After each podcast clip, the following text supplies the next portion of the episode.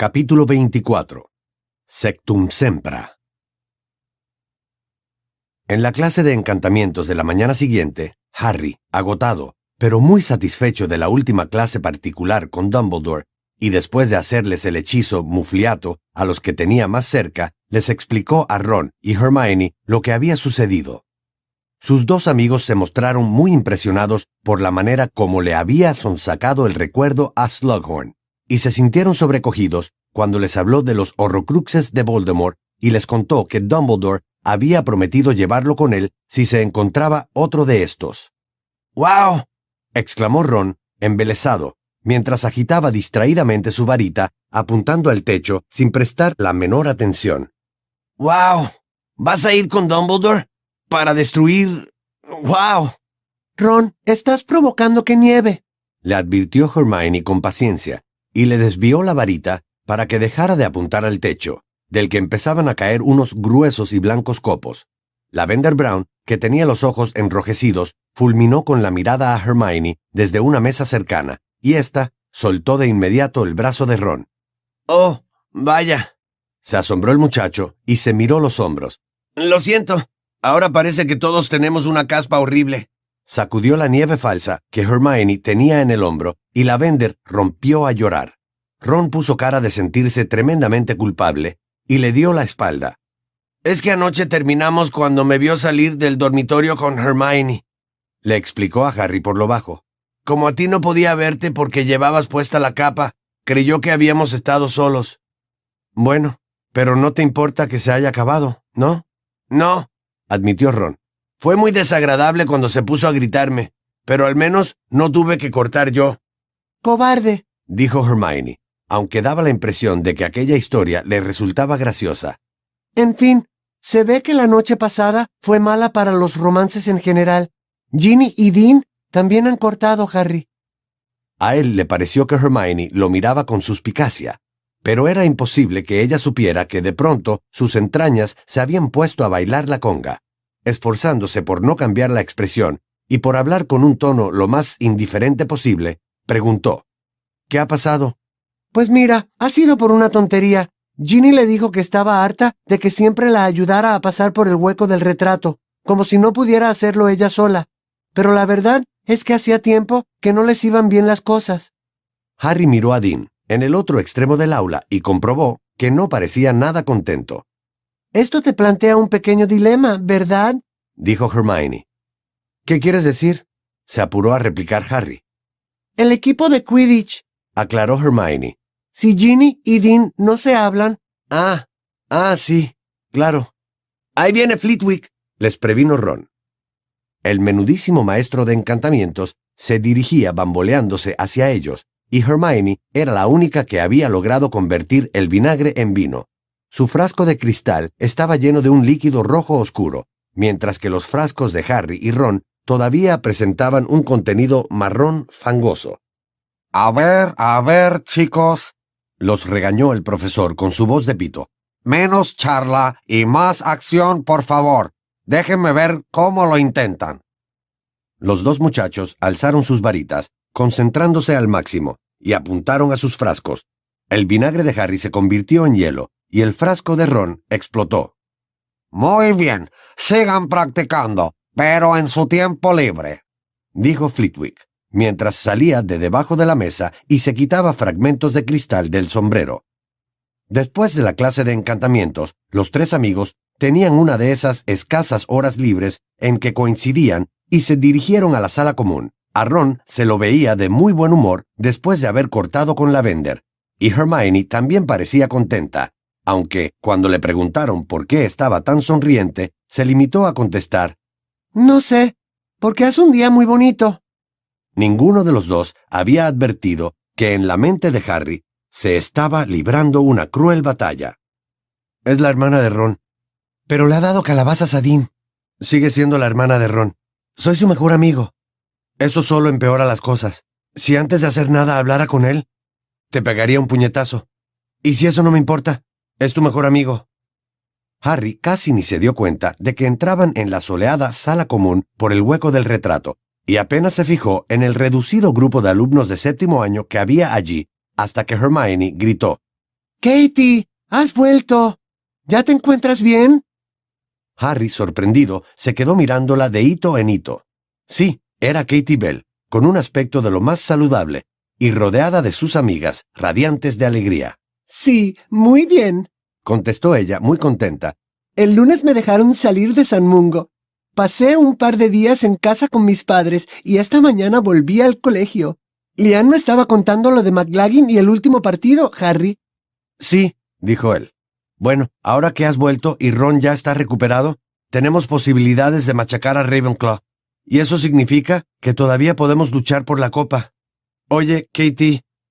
Necesitaba formularle esa pregunta de inmediato. Sentía tanta curiosidad que hasta Ginny desapareció por unos instantes de su mente.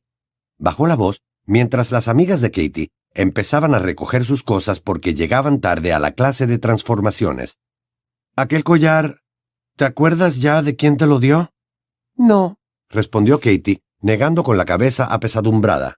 Todo el mundo me lo ha preguntado, pero no tengo ni idea. Lo último que recuerdo es que entré en el baño de mujeres de las tres escobas. Entonces, ¿estás segura de que entraste en el baño? preguntó Hermione. Bueno, al menos sé que abrí la puerta. Supongo que quien quiera que me haya echado la maldición Imperius estaba esperando dentro. No recuerdo nada de lo sucedido después, hasta que recobré la conciencia en San Mungo, hace dos semanas. Perdónenme, pero tengo que irme. No me extrañaría nada que McGonagall me castigara con tareas extras, aunque este sea el día de mi vuelta al colegio. Recogió la mochila y los libros y siguió a sus amigas. Harry, Ron y Hermione se sentaron a una mesa junto a una ventana y cavilaron sobre lo que Katie les había contado. Debió de ser una niña o una mujer, razonó Hermione. De lo contrario, no habría podido esperarla en el baño de mujeres. O alguien que parecía una niña o una mujer, observó Harry. No olviden que en Hogwarts había un caldero lleno de poción multijugos. Ya sabemos que robaron un poco. Se imaginó a varias parejas de Crabs y Goyles transformados en chicas contoneándose como si desfilaran por una pasarela. Me parece que beberé otro trago de Feliz Felicis, anunció, e iré a probar fortuna con la sala de los menesteres. Eso sería malgastar la poción, opinó Hermione, dejando el silabario del hechicero que acababa de sacar de la mochila. La suerte no lo soluciona todo, Harry. El caso de Slughorn era diferente. Tú ya tenías la capacidad para convencerlo y solo necesitabas amañar un poco las circunstancias. Pero la suerte no te servirá para romper un poderoso sortilegio. Y en cambio, necesitarás toda la que puedas obtener si Dumbledore te lleva con él. Añadió con un susurro.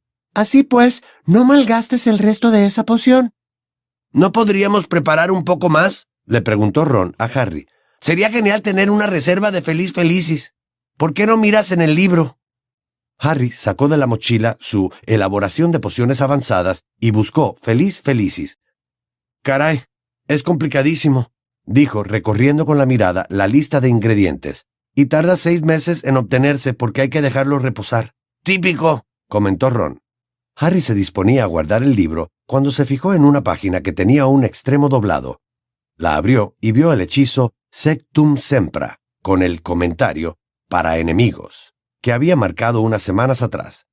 Todavía no había averiguado qué efecto tenía, sobre todo porque no quería probarlo en presencia de Hermione, pero se estaba planteando probarlo con McLagin la próxima vez que apareciera a sus espaldas por sorpresa. Al único al que no le hizo mucha gracia enterarse del regreso de Katie Bell fue a Dean Thomas, porque ya no podría sustituirla jugando de cazador en el equipo de Quidditch. Cuando Harry se lo comunicó, el chico soportó el golpe con entereza y se limitó a gruñir y a encogerse de hombros. Pero luego a Harry le pareció que Dean y Seamus murmuraban a sus espaldas furiosos. Los entrenamientos de Quidditch de las dos semanas siguientes fueron los mejores desde que Harry era capitán, el equipo estaba tan contento de haberse librado de McLagin y de la vuelta de Katie que volaban como nunca. Ginny no parecía nada disgustada por haber roto con Dean, sino más bien todo lo contrario, era el alma del equipo. Sus imitaciones de Ron, bamboleándose delante de los postes de gol cuando la Quaffle iba a toda velocidad hacia él, o de Harry gritándole órdenes a McLagin antes de recibir un porrazo y perder el conocimiento, hacían que todos se murieran de risa. Harry, que reía tanto como los demás, se alegraba de tener una excusa inocente para mirarla. Durante los entrenamientos se había lesionado varias veces con las Bludgers porque estaba bastante distraído. En su mente seguía librándose una batalla, Ginny o Ron. A veces pensaba que al nuevo Ron, el que había cortado con la Bender, quizá no le importara que le pidiera a Ginny que saliera con él, pero luego recordaba la cara que su amigo había puesto el día que la vio besándose con Dean, y estaba seguro de que Ron consideraría una traición imperdonable que él le tomara siquiera la mano a su hermana. Sin embargo, Harry no podía evitar hablar con ella, reír con ella, volver del entrenamiento con ella. Por mucho que le remordiera la conciencia, a menudo se sorprendía pensando qué podía hacer para estar a solas con Ginny. Hubiera sido perfecto que Slughorn organizara otra de sus fiestas privadas porque Ron no habría ido, pero por desgracia Slughorn las había descartado de momento.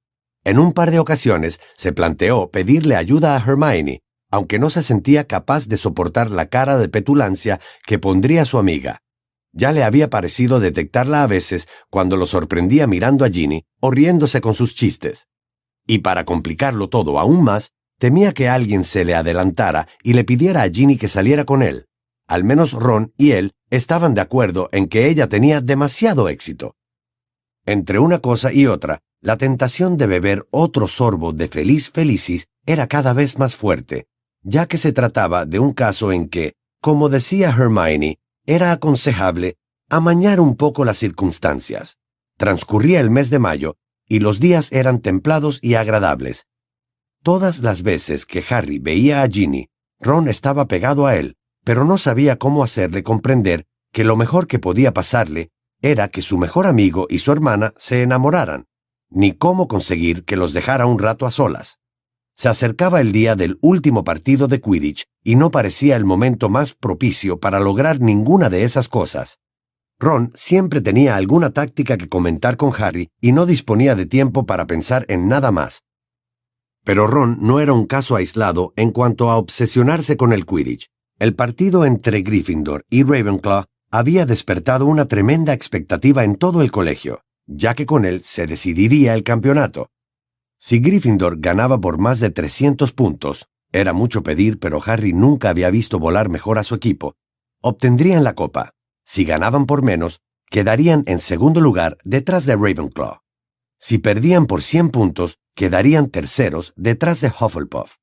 Y si perdían por más, quedarían en cuarto lugar, y nadie, creía Harry, le dejaría olvidar jamás que había capitaneado a Gryffindor hacia su primera derrota absoluta en dos siglos. El período previo a ese trascendental partido gozaba de todos los ingredientes habituales. Los miembros de las casas rivales intentaban intimidar a los jugadores de los equipos contrarios en los pasillos. Los seguidores cantaban a voz en cuello desagradables tonadillas acerca de determinados adversarios al verlos pasar, y los jugadores se pavoneaban cuando sus seguidores los vitoreaban. Pero entre clase y clase corrían a los baños para vomitar de puro nerviosismo. Por su parte, mentalmente Harry asociaba el resultado del partido al éxito o fracaso de sus planes respecto a Ginny. Si ganaban por más de 300 puntos, las escenas de euforia y la animada fiesta posterior quizá resultaran tan favorables como un buen trago de feliz felicis. En medio de todas estas expectativas, Harry no había olvidado su otro gran objetivo, averiguar qué hacía Malfoy en la sala de los menesteres. Todavía examinaba el mapa del merodeador de vez en cuando, y como casi nunca lograba localizarlo, deducía que seguía pasando mucho tiempo dentro de la sala. Aunque estaba perdiendo la esperanza de lograr entrar en ella, lo intentaba siempre que pasaba cerca, pero por mucho que modificara la fórmula de su petición, la puerta seguía sin aparecer. Unos días antes del partido, Harry bajó a cenar solo desde la sala común, pues Ron había corrido a un baño cercano para vomitar una vez más, y Hermione había ido a ver a la profesora Vector para comentarle un supuesto error cometido en su última redacción de aritmancia.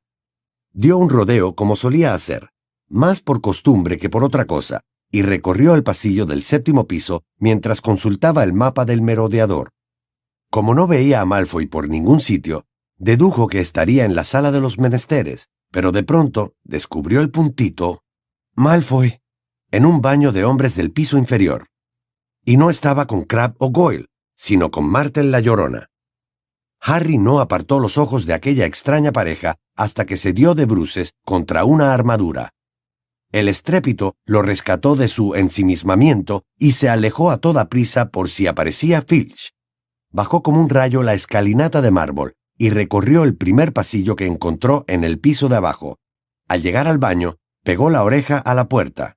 No oyó nada, de modo que la abrió con cautela. Draco Malfoy estaba de pie, de espaldas a la puerta, agarrado con ambas manos a la pila y con su rubia cabeza agachada. No llores. Canturreaba Martel la Llorona desde un cubículo. No llores. Dime qué te pasa. Yo puedo ayudarte. Nadie puede ayudarme, se lamentó Malfoy, sacudido por fuertes temblores. No puedo hacerlo. No puedo. No saldrá bien. Pero si no lo hago pronto, él me matará.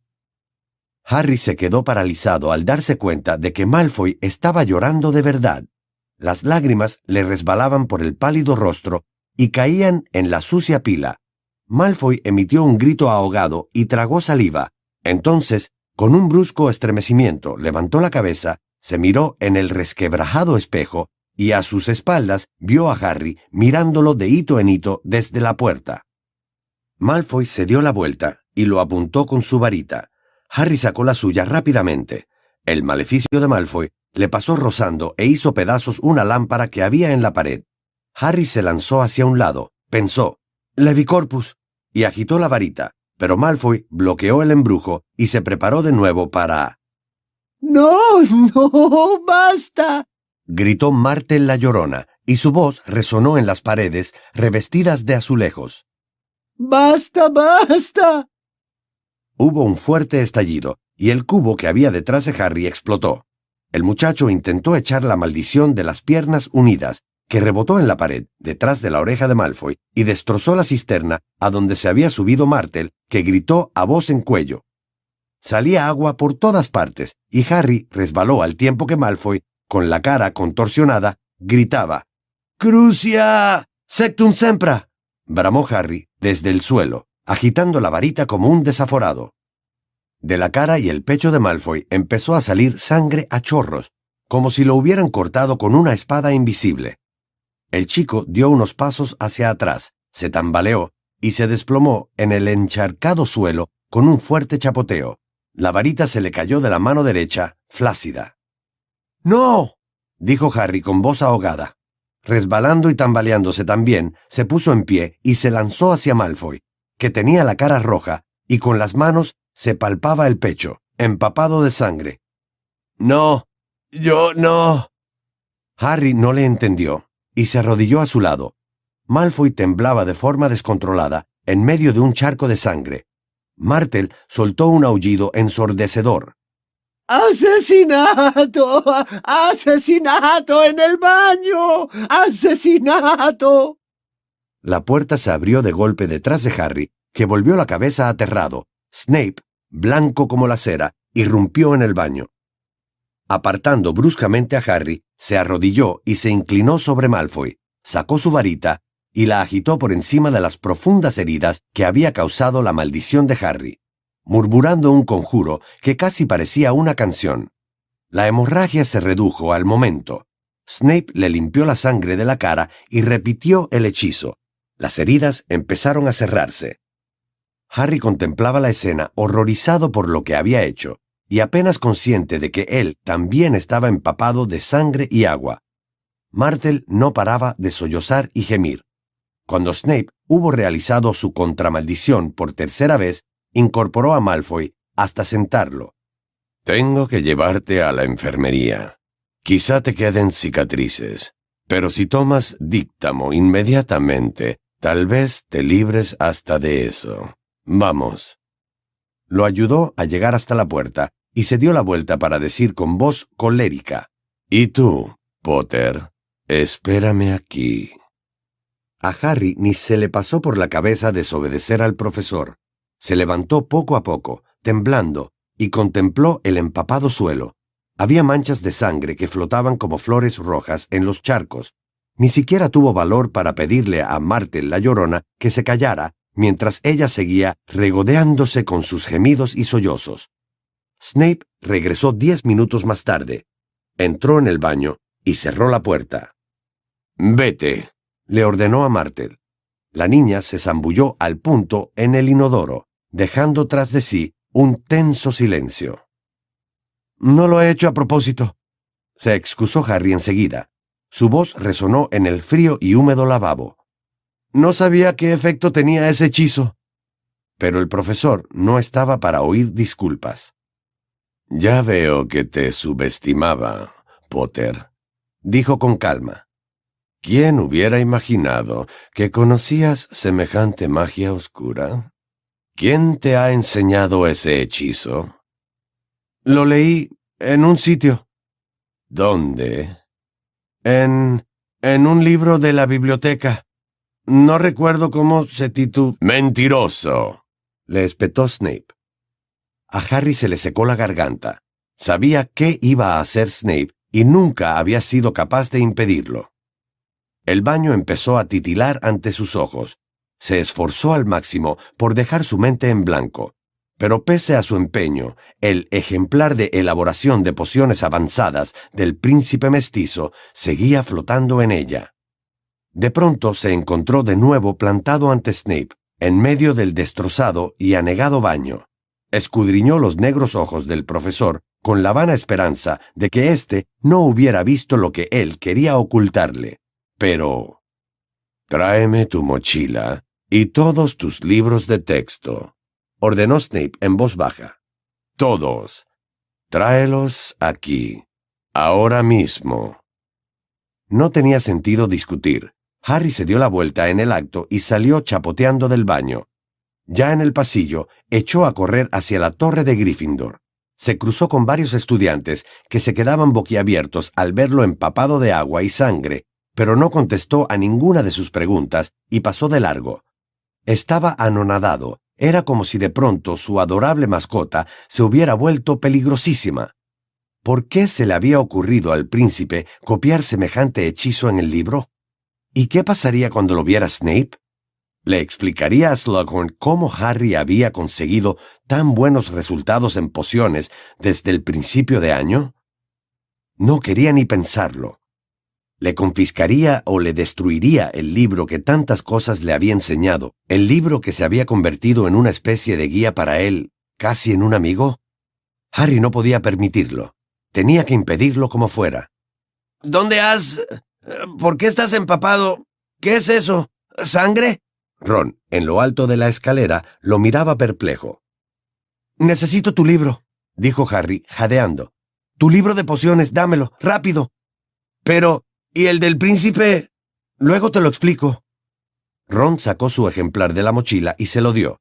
Harry se dirigió a toda velocidad a la sala común. Una vez allí, agarró su mochila sin hacer caso de las miradas de asombro de varios estudiantes que ya habían terminado de cenar. Salió a toda velocidad por el hueco del retrato y echó a correr por el pasillo del séptimo piso.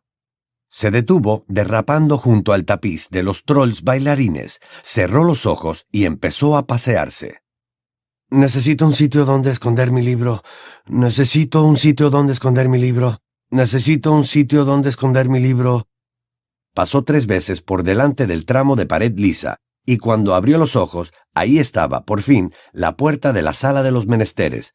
La abrió de un tirón, entró y dio un portazo soltó un grito de asombro. A pesar de la prisa, el pánico y el miedo a lo que le esperaba en el baño, no pudo evitar sentirse sobrecogido ante lo que veía.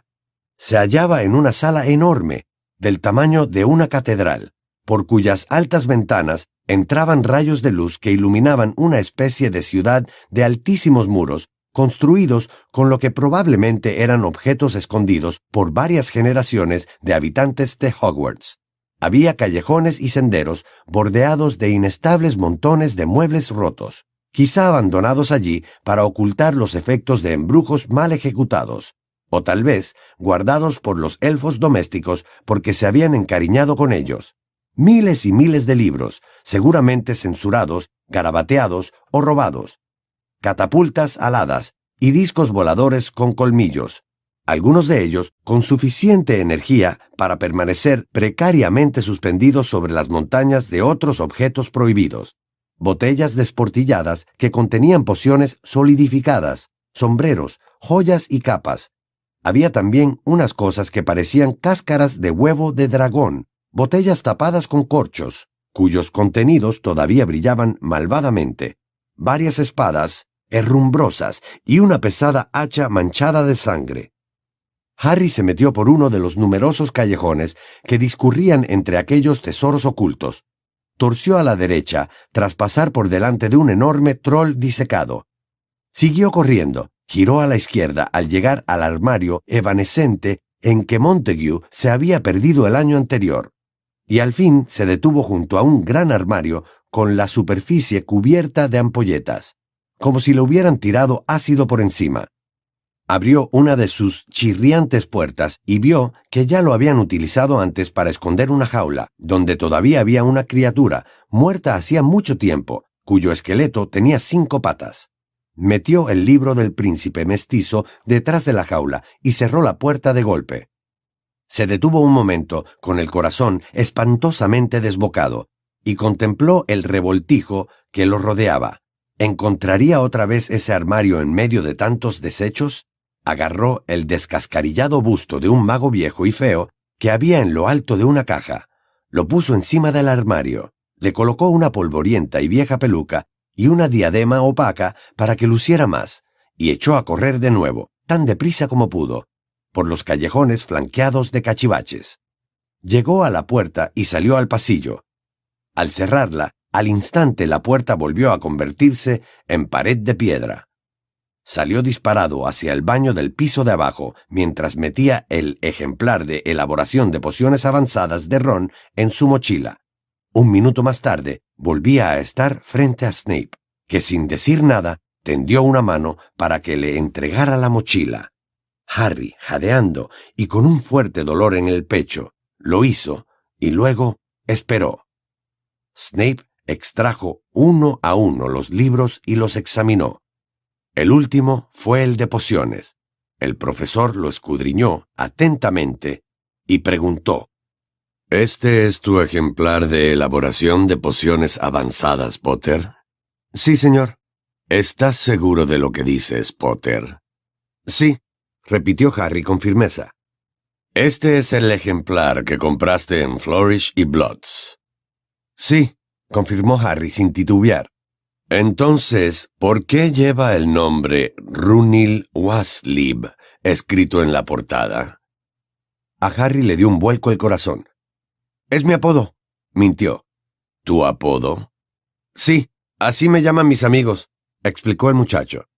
Sé muy bien qué es un apodo, replicó Snape. Sus glaciales ojos negros volvían a estar clavados en los de Harry, que intentó no mirarlos. Cierra tu mente, cierra tu mente. Pero nunca había aprendido a hacerlo. ¿Sabes qué pienso, Potter? dijo Snape sin alterarse. Pienso que eres un mentiroso y un tramposo y que mereces que te castigue todos los sábados hasta que termine el año. ¿Qué opinas? Pues que no estoy de acuerdo, señor, dijo Harry, aún esquivando la mirada del profesor. Bueno, ya veremos cómo te sientan los castigos. El sábado a las diez de la mañana, Potter, en mi oficina. Pero, señor. Harry levantó la vista, desesperado. El Quidditch, el último partido del... A las diez en punto. Susurró Snape, y forzó una sonrisa exhibiendo sus amarillentos dientes. Qué lástima me dan los de Gryffindor. Me temo que este año quedarán cuartos. Se fue sin decir nada más, y Harry se quedó mirándose en el resquebrajado espejo. Tenía la certeza de que estaba más mareado de lo que Ron lo había estado en toda su vida. ¿Qué quieres que te diga? ¿Que ya te había advertido? dijo Hermione una hora más tarde en la sala común. Déjalo en paz, Hermione, la reprendió Ron. Harry no había ido a cenar porque no tenía ni pizca de hambre. Acababa de contarles a Ron, Hermione y Ginny lo sucedido, aunque no había ninguna necesidad porque la noticia había corrido como la pólvora. Al parecer, Martel la Llorona se había encargado de asomarse a todos los baños del castillo para contar la historia. Por su parte, Pansy Parkinson fue a visitar a Malfoy a la enfermería y no perdió un minuto en empezar a vilipendiar a Harry por el colegio entero. Y en cuanto a Snape, explicó lo ocurrido al profesorado con pelos y señales. Harry tuvo que salir de la sala común para soportar 15 dolorosos minutos en compañía de la profesora McGonagall, quien le aseguró que podía considerarse afortunado de no haber sido expulsado del colegio, y que estaba completamente de acuerdo con la medida dispuesta por Snape. Castigarlo todos los sábados hasta el final del año. Ya te dije que había algo raro en ese príncipe, Le comentó Hermione, que ya no podía morderse más la lengua. y tenía razón, ¿no? No, no creo que tuvieras razón, repuso Harry testarudo. Ya lo estaba pasando bastante mal, y solo faltaba que Hermione le leyera la cartilla. El peor castigo fueron las caras del equipo de Gryffindor cuando les informó que no podría jugar el sábado. En ese momento notó los ojos de Ginny clavados en él, pero simuló no darse cuenta porque no quería ver la decepción ni el enfado reflejados en esa cara. Acababa de comunicarle que el sábado ella volvería a jugar de buscadora y que Dean se uniría de nuevo al equipo para sustituirla en el puesto de cazador. Si ganaban, quizá Ginny y Dean harían las paces a causa de la euforia posterior al partido. Esa posibilidad traspasó a Harry como un cuchillo afilado, Pero, Harry, dijo Hermione. ¿cómo es posible que sigas aferrándote a ese libro después de que el hechizo... Deja de machacarme con el bendito libro, le espetó Harry. Lo único que hizo el príncipe fue copiar el hechizo. No aconsejaba a nadie que lo utilizara. Que sepamos, solo escribió una nota de algo que usaron contra él, No puedo creerlo. replicó Hermione. Te estás justificando... No estoy justificando lo que hice. Me gustaría no haberlo hecho, y no solo porque ahora tengo un montón de castigos por delante. Sabes muy bien que yo no habría empleado un hechizo como ese, ni siquiera contra Malfoy. Pero no puedes culpar al príncipe porque él no escribió, prueba esto, es fenomenal. Esas anotaciones eran para su uso personal. Él no las divulgaba. ¿De acuerdo? ¿Insinúas que vas a recuperar... preguntó Hermione. ¿El libro? Pues claro. Mira, sin el príncipe nunca habría ganado el Feliz Felicis, nunca habría podido salvar a Ron de morir envenenado, y nunca... Te habrías labrado una fama de gran elaborador de pociones que no te mereces. replicó Hermione con rencor. Basta ya, Hermione. Terció Ginny, y Harry, asombrado y agradecido, levantó la vista.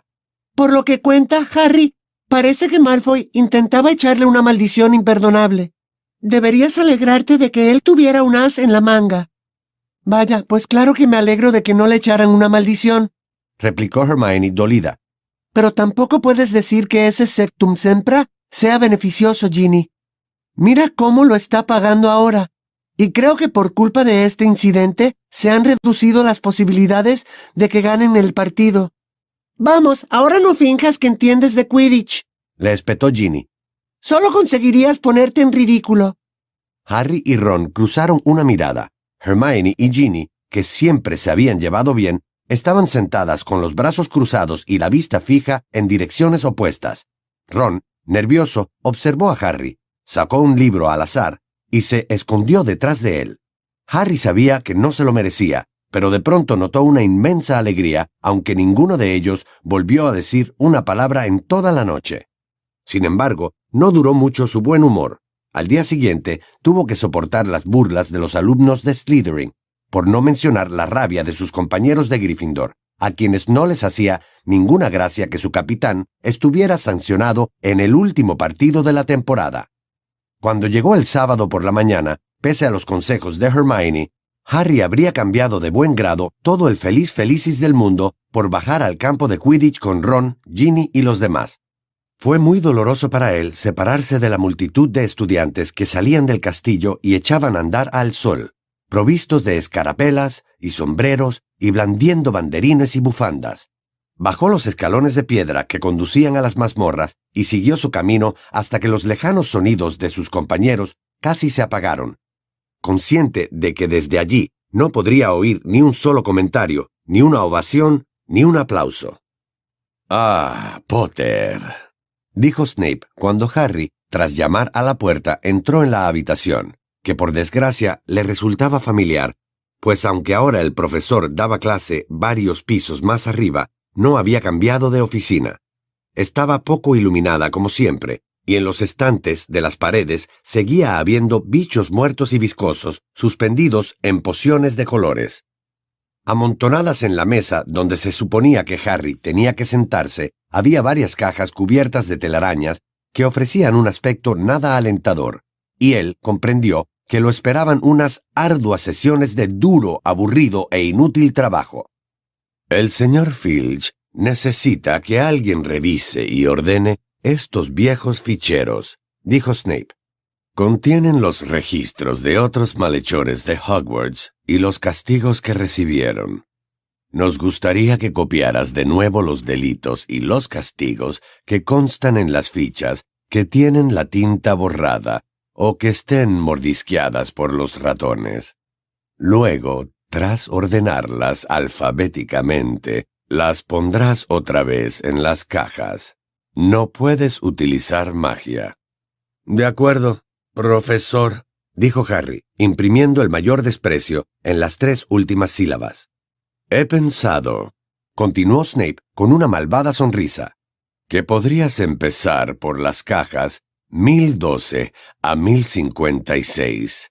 En ellas encontrarás algunos nombres conocidos, lo cual añadirá cierto interés a la tarea. Aquí, ¿lo ves? Sacó una ficha de la caja más alta del montón con un ampuloso gesto de la mano y leyó. James Potter y Sirius Black, sorprendidos utilizando un maleficio ilegal contra Bertram Aubrey. Resultado. Agrandamiento de la cabeza de Aubrey.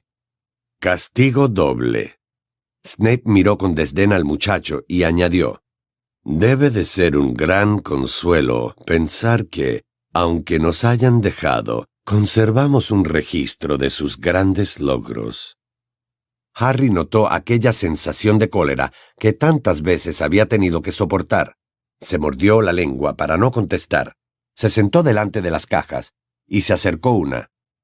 Como suponía, aquel era un trabajo inútil y aburrido, salpicado, pues Snape lo había planeado así, con frecuentes punzadas de dolor cada vez que leía el nombre de su padre o el de Sirius, que muy a menudo aparecían juntos en diversas travesuras, y en alguna ocasión los acompañaban los nombres de Remus Lupin y Peter Pettigrew. Y mientras copiaba las diversas faltas y castigos de todos ellos, se preguntaba qué estaría pasando fuera, puesto que el partido debía de haber empezado. Ginny iba a jugar como buscadora contra Cho, Harry no cesaba de lanzar miradas al enorme reloj que hacía tic-tac en la pared. Tenía la impresión de que avanzaba mucho más despacio que un reloj normal. Quizás Snape lo había embrujado para que el castigo resultara aún más insoportable, ya que no era posible que solo llevara allí media hora. Una hora. Una hora y media. Cuando el reloj marcaba las doce y media, a Harry empezó a crujirle el estómago. A la una y diez, Snape que no había abierto la boca desde que Harry iniciara su tarea, levantó la vista y le dijo con frialdad, Creo que por hoy fue suficiente. Marca el lugar donde lo has dejado. Seguirás el sábado que viene, a las diez en punto. Sí, señor. Harry metió una ficha doblada en la caja y salió a toda prisa de la oficina antes de que Snape se lo pensara mejor. Subió disparado los escalones de piedra, aguzando el oído para oír el alboroto proveniente del estadio, pero no oyó nada, y eso quería decir que el partido había terminado. Vaciló un momento ante el abarrotado gran comedor, y luego subió a grandes zancadas por la escalinata de mármol.